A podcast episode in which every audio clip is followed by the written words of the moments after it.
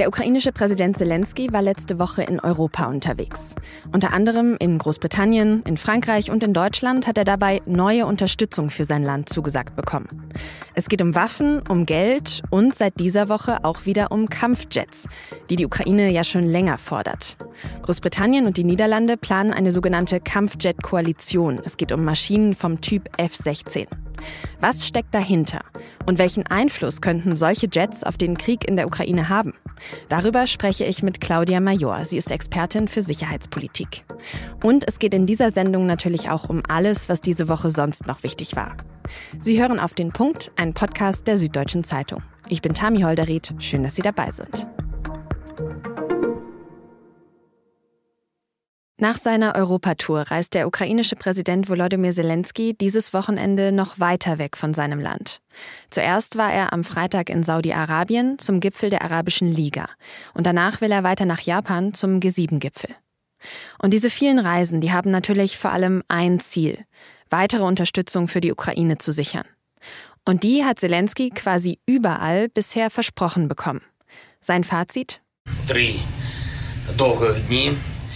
Drei lange Tage und unsere Kämpfer und unser Staat werden stärker, viel stärker. Davon bin ich überzeugt. Wir kommen nach Hause mit neuen Verteidigungspaketen, mehr neue und starke Waffen für die Front, mehr Schutz für unser Volk, mehr politische Unterstützung. Das hat Zelensky am Montag in einer Videobotschaft auf dem Weg zurück in die Ukraine gesagt. Und mehr Unterstützung, das heißt zum Beispiel ein neues Militärhilfepaket aus Deutschland im Wert von über 2,7 Milliarden Euro. Weitere Waffen aus Italien, Flugabwehrraketen und hunderte Kampfdrohnen aus Großbritannien. Und vor allem die Aussicht auf Kampfjets.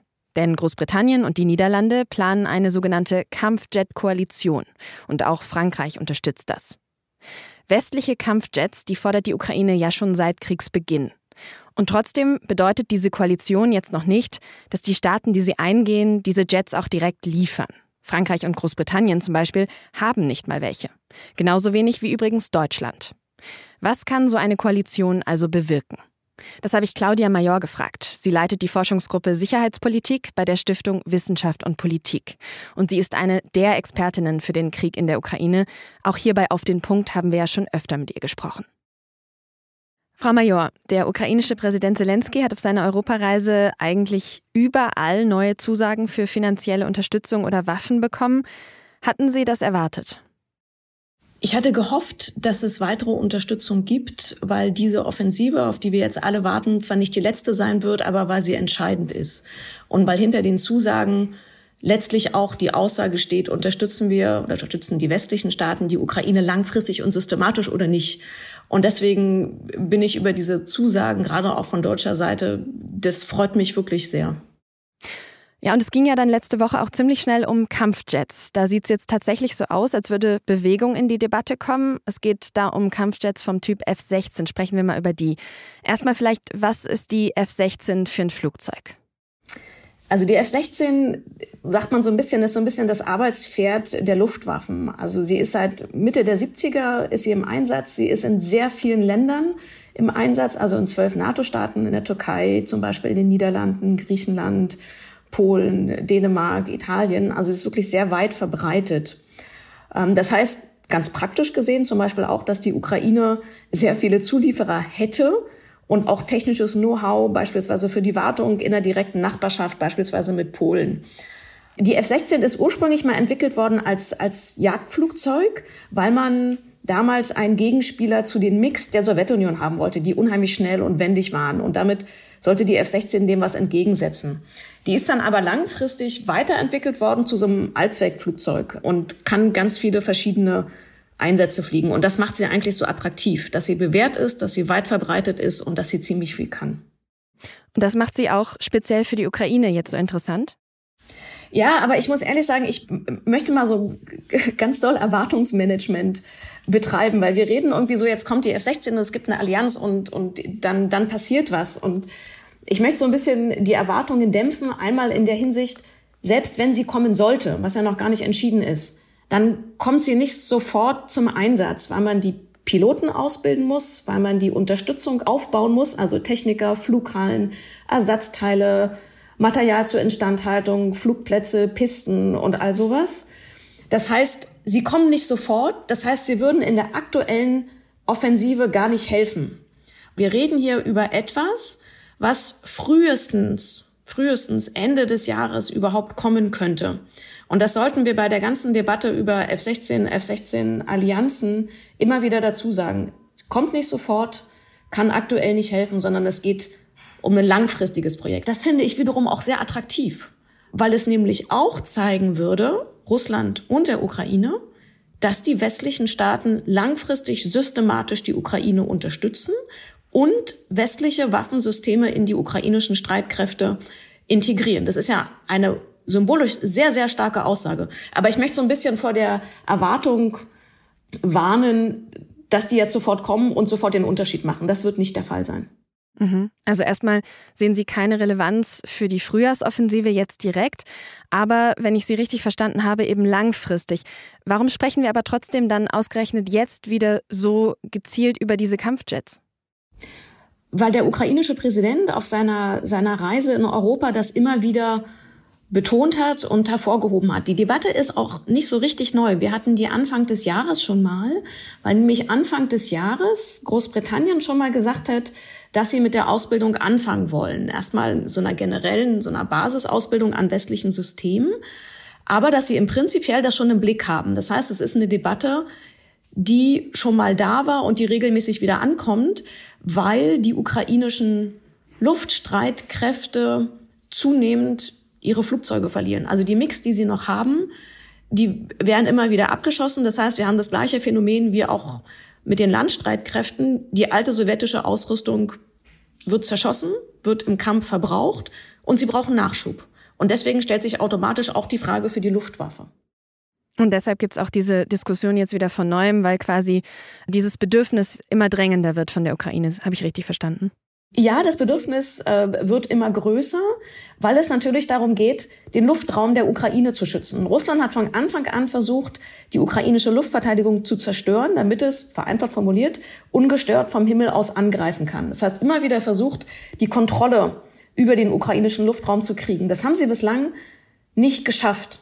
Aber wenn der Russ aus russischer Sicht es keine Bedrohung am ukrainischen Himmel gibt und sie da ungestört agieren können, dann können sie Flächenbombardements und anderes auf ukrainische Städte und die Ukraine durchführen. Das heißt, es ist natürlich wichtig, den ukrainischen Himmel, den ukrainischen Luftraum zu schützen.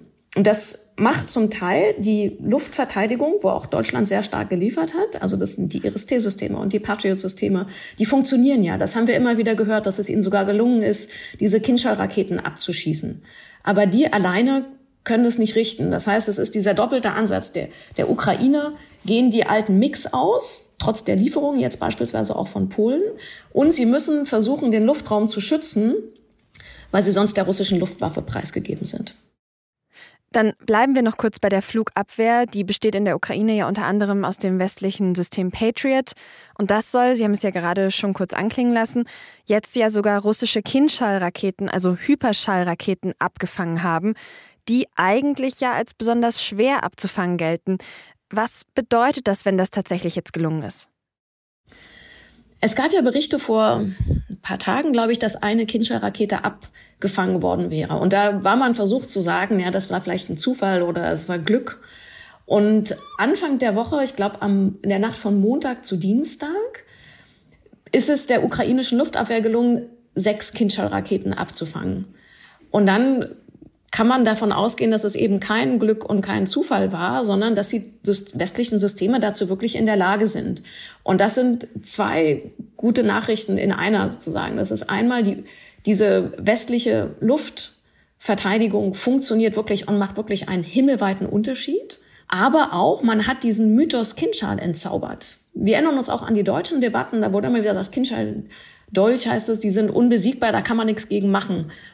Und wenn es der Ukraine tatsächlich gelungen ist, und viel, das scheint jetzt bestätigt, dass sie sechs von diesen Raketen abgeschossen haben, hat man diesen Mythos entzaubert. Und das ist nicht nur militärisch wichtig, das ist auch symbolisch sehr wichtig. Und trotzdem würden Sie aber sagen, hat die Flugabwehr dann eben doch ihre Grenzen und für gewisse Dinge braucht es einfach den Einsatz von Kampfjets?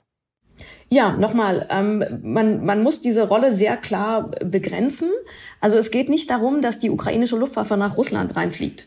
Darum geht es überhaupt nicht. Das möchte ich nochmal ausdrücklich unterstützen. Es ist kein Ziel und die Luft, russische Luftwaffe ist dafür auch hervorragend trainiert. Die sind dafür aufgebaut worden, dass sie sich gegen, gegen hochwertige Gegner super verteidigen können. Also es geht wirklich primär darum, den Luftraum zu schützen und Russland de facto zu verbieten, in diesen Luftraum einzudringen und die Ukraine von der Luft aus zu bekämpfen. Darum geht es, russische Luftwaffe rauszuhalten, weil die in umkämpften Luftraum nicht reinfliegen.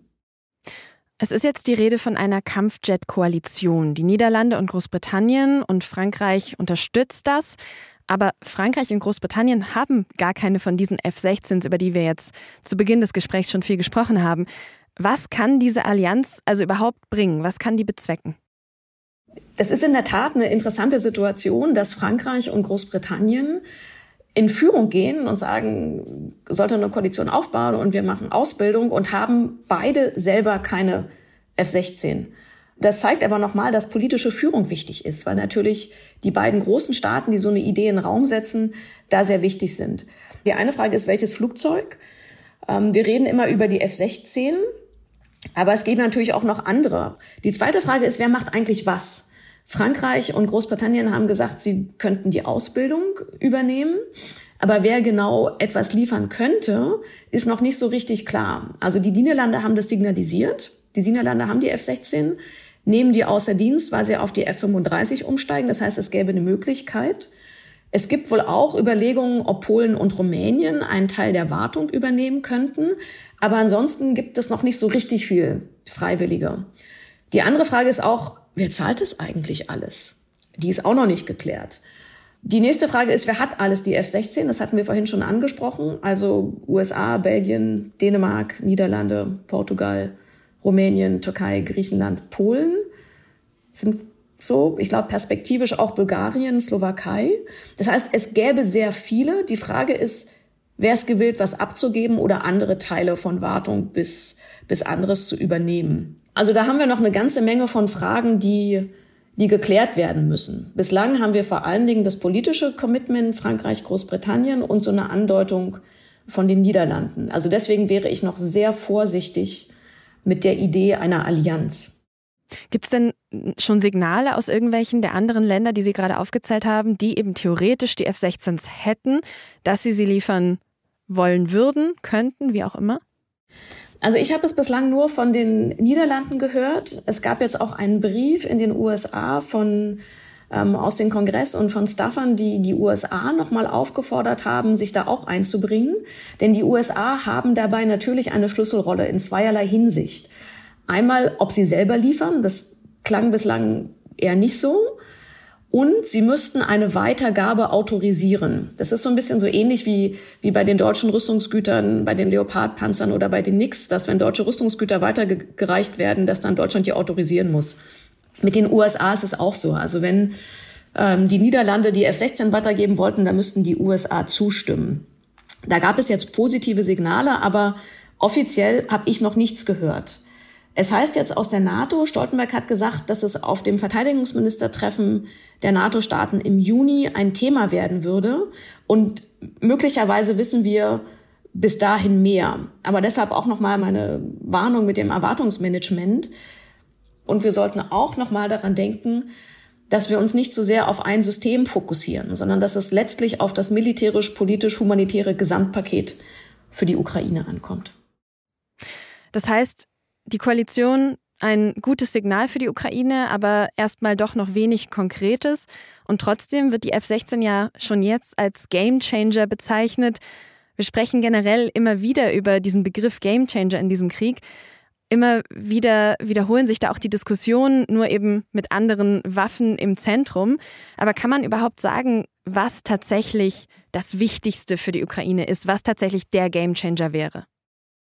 Ich finde diese Gamechanger-Debatte nicht hilfreich. Wenn wir jetzt bei dem Beispiel F-16 bleiben, die F-16 ist kein Gamechanger für die aktuelle Offensive. Die Storm Shadow, der Marschflugkörper, den die Briten jetzt an die Ukraine geliefert haben mit einer größeren Reichweite, um hinter die russischen Stellungen zu zielen, die macht wirklich einen Unterschied. Da sitzen die Briten und Ukrainer aber auch schon seit Monaten dran, um das vorzubereiten. Also nochmal, Gamechanger finde ich sehr schwierig. Viele einzelne Systeme, der Kampfpanzer oder möglicherweise Flugzeuge oder die Luftverteidigung, die sind alle extrem wichtig und machen in ihren einzelnen Bereichen einen Unterschied. Aber insgesamt nochmal ist es das ganze Paket, was die Ukraine langfristig am, am Überleben hält. Und da sind auch so unglamouröse Sachen dabei, wie Ersatzteile, wie Wartung, wie auch das zerstörte, die zerstörte Ausrüstung immer wieder zu ersetzen, wenn es die Offensive beginnt oder schon begonnen hat und beispielsweise die Kampfpanzer zerstört werden, ist die Frage, werden sie ersetzt? Sonst gibt es da wieder ein Loch. Also die, die Gretchenfrage ist die langfristige, systematische Unterstützung der Ukraine in allen Bereichen, von der Munition über die Ersatzteile bis zu den großen Systemen. Und das ist für uns meines Erachtens die größte Herausforderung. Die Offensive, auf die wir jetzt alle gucken, wird nicht die letzte sein. Vielleicht der Test, ob die Ukraine mit westlichen Waffen siegen kann. Aber es wird Kämpfe danach geben. Und dann wird es wirklich schwierig, weil die westlichen Bestände geleert sind. Wir haben immer weniger. Die Nachproduktion dauert. Und wir wissen nicht, wie gut die politische Unterstützung in den westlichen Staaten hält. Deswegen ist nochmal mein wichtigstes Plädoyer langfristig, systematisch und in allen Bereichen. Das ist, das ist das, worauf es letztlich ankommt. Wenn Sie jetzt politische Unterstützung sagen, denken Sie da auch an die Wahlen, die jetzt demnächst anstehen, zum Beispiel nächstes Jahr in den USA? Ja, nicht nur in den USA. Die Wahlen in den USA sind natürlich sehr wichtig für die militärische und politische Unterstützung der Ukraine, aber auch dafür, dass in der westlichen Allianz, also transatlantisch, aber auch mit den anderen Ländern, die mit dabei sind, wie Japan oder Australien, dass da der Zusammenhalt gewahrt bleibt. Und natürlich sind sie auch für die europäische Verteidigung wichtig, weil auch die europäische Verteidigung im Rahmen der NATO sehr stark von der militärischen und politischen Unterstützung der USA abhängt. Also ja, die, die US-Wahlen, die sind zu sagen, so ein bisschen der Punkt, auf den wir alle hingucken. Aber es gibt auch die Wahlen im Europäischen Parlament, es gibt die Wahlen in Großbritannien, es gibt auch Landtagswahlen in Deutschland, in drei ostdeutschen Ländern, Brandenburg, Thüringen und Sachsen, wenn ich jetzt nichts verwechselt habe. Und in all den drei Bundesländern ist die AfD die stärkste Partei, die die Unterstützung für die Ukraine sehr kritisch sieht. Das heißt, die politische Unterstützung langfristig zu bewahren, ist sehr, sehr, sehr, sehr schwierig. Das Ziel für die westlichen Staaten sollte sein, der Ukraine und Russland klar zu signalisieren, dass sie langfristig dabei sind. Sonst glaubt Russland, dass sie ihre Ziele in der Ukraine über die Zeit erreichen können, weil sie länger durchhalten. Und das ist diese Gretchenfrage. Langfristig, politisch und militärisch dabei bleiben. Wie immer, vielen herzlichen Dank für Ihre Einschätzung, Frau Major. Ich danke Ihnen, sehr gerne. Claudia Major sagt also, bis F-16-Kampfjets tatsächlich in der Ukraine ankommen, wird es noch dauern. Auch wenn die Debatte darüber gerade intensiv geführt wird. Und wenn Sie noch mehr zu dem Flugzeug wissen wollen, meine Kollegen haben ein QA zum F-16-Kampfjet erstellt. Das verlinke ich Ihnen in den Show Notes.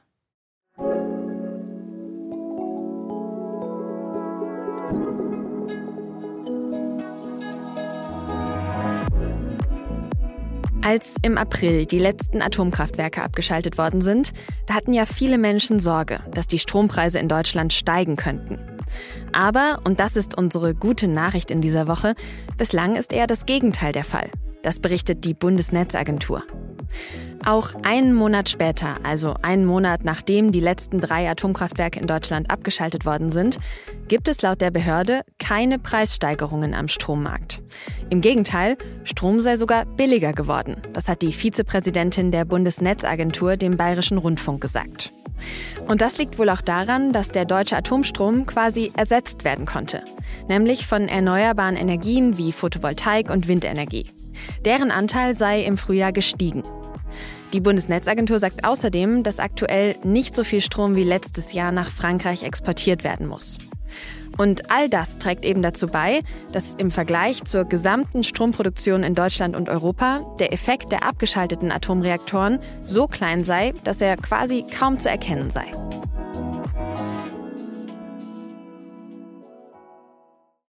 Und jetzt alles, was diese Woche sonst noch wichtig war. In der Gesamtschau hat sich Patrick Reichen damit zu angreifbar gemacht, um sein Amt noch wirkungsvoll ausüben zu können. Vor diesem Hintergrund sind Patrick Reichen und ich gestern Abend in einem persönlichen Gespräch darin übereingekommen, dass wir die gemeinsame Arbeit nicht fortsetzen. Patrick Reichen, einer der wichtigsten Beamten von Bundeswirtschaftsminister Robert Habeck, räumt also seinen Posten. Das hat Habeck hier auf einer Pressekonferenz bestätigt. Reichen wird Vetternwirtschaft und Bevorteilung seines Trauzeugen vorgeworfen. Zuerst hatte Habeck sich noch hinter ihn gestellt, nun haben interne Prüfungen im Bundeswirtschaftsministerium aber neue Ergebnisse gebracht. Greichen hat offenbar die finanzielle Förderung eines Projekts bewilligt, eines Projekts des BUND Landesverbands Berlin, und in dessen Vorstand sitzt seine Schwester. Für Habeck war damit klar, es ist der eine Fehler zu viel. Und wir treffen uns hier an einem Ort, der die furchtbare Auswirkungen einer Atombombe erlebt hat und wo viele Menschen gestorben sind, um klarzumachen, dass wir alles dazu beitragen wollen, dass die Welt wieder friedlicher wird. Denn sie ist bedroht durch den russischen Angriffskrieg auf die Ukraine mit all den Konsequenzen, die das für das Leben der Bürgerinnen und Bürger der Ukraine hat, aber auch für die Sicherheit in Europa und in der ganzen Welt. Das hat Olaf Scholz am Freitag gesagt, kurz nachdem er in Hiroshima in Japan angekommen ist. Am Wochenende findet dort nämlich das große Gipfeltreffen der G7 statt. Da geht es dieses Jahr vor allem um die nukleare Abrüstung, aber auch um die Beziehungen der G7 zu China und Russland und darum, wie man Länder des globalen Südens an die G7 binden kann. Außerdem haben die USA und Großbritannien am Freitag vor dem Gipfel neue Russland-Sanktionen angekündigt. Nach dem starken Regen am Dienstag und Mittwoch in Norditalien ist die Zahl der Toten auf mindestens 13 gestiegen. Das berichten italienische Medien. Tausende mussten ihre Häuser verlassen und zum Teil mit Booten und Helikoptern in Sicherheit gebracht werden. Straßen, Brücken und einzelne Häuser sind eingestürzt. Die Unwetter haben nach Angaben der Behörden schon Schäden in Milliardenhöhe angerichtet. Der italienische Zivilschutz ruft die Menschen auch weiterhin zu großer Vorsicht auf. Und das Auswärtige Amt in Deutschland hat wegen des Regens und der Überschwemmungen eine Reisewarnung für Italien rausgegeben.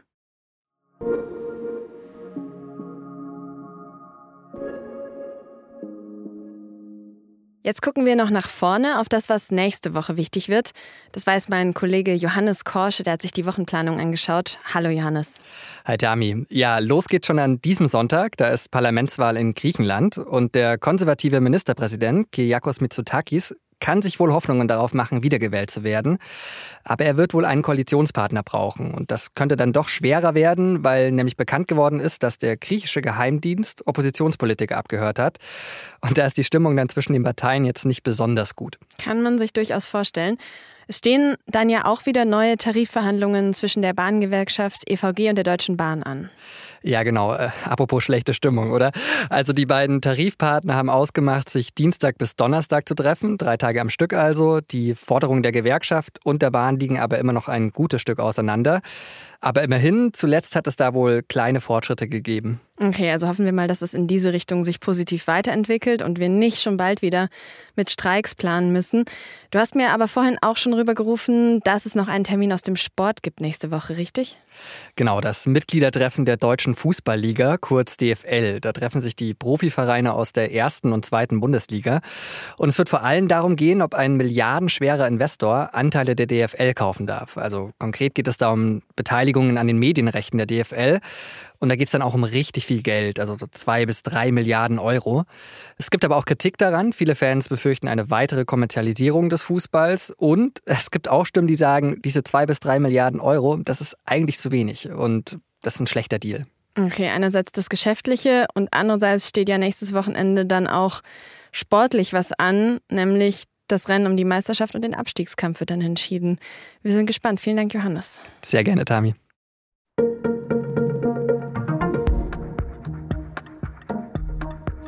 Über den Krieg in der Ukraine haben wir heute schon viel gesprochen.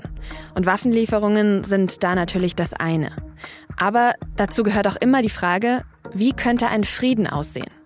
Darüber spricht meine Kollegin Caroline Emke mit der Friedens- und Konfliktforscherin Nicole Deitelhoff in ihrem Podcast In aller Ruhe. Die Folge verlinke ich Ihnen in den Show Notes. Produziert hat diese Sendung Benjamin Markthaler. Vielen Dank an Sie fürs Zuhören und ein schönes Wochenende bis Montag.